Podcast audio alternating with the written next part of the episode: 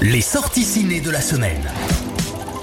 Est-ce qu'un thriller aux airs de Truman Show, ça vous tente? Si c'est le cas, foncez voir Don't Worry Darling, le deuxième film de l'actrice et réalisatrice Olivia Wilde. Dans les 50s, Alice et Jack vivent au sein d'une ville expérimentale au beau milieu du désert. Un cadre idyllique inspiré de l'Amérique d'après-guerre qui va vite devenir un cauchemar pour la jeune femme au foyer. Derrière cette communauté idéale se cachent bien des secrets.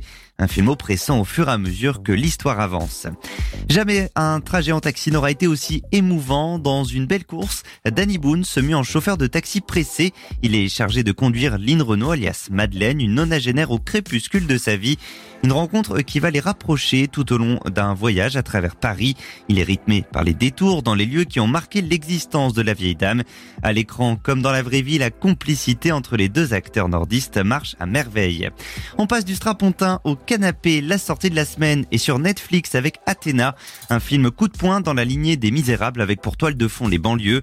On y suit le conflit entre jeunes et forces de l'ordre après l'annonce d'une bavure policière et le quartier va s'embraser jusqu'à devenir littéralement une forteresse défendu coûte que coûte, avec une mise en scène épique à l'image d'un 300 de Zack Snyder.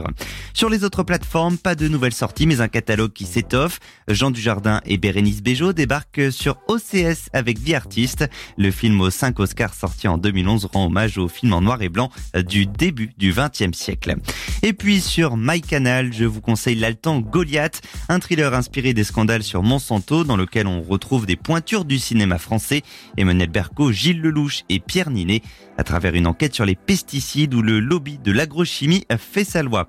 Voilà pour les sorties et nouveautés de la semaine en salle comme en streaming. Retrouvez cette chronique en podcast sur vibration.fr. Je vous souhaite un excellent week-end à notre écoute.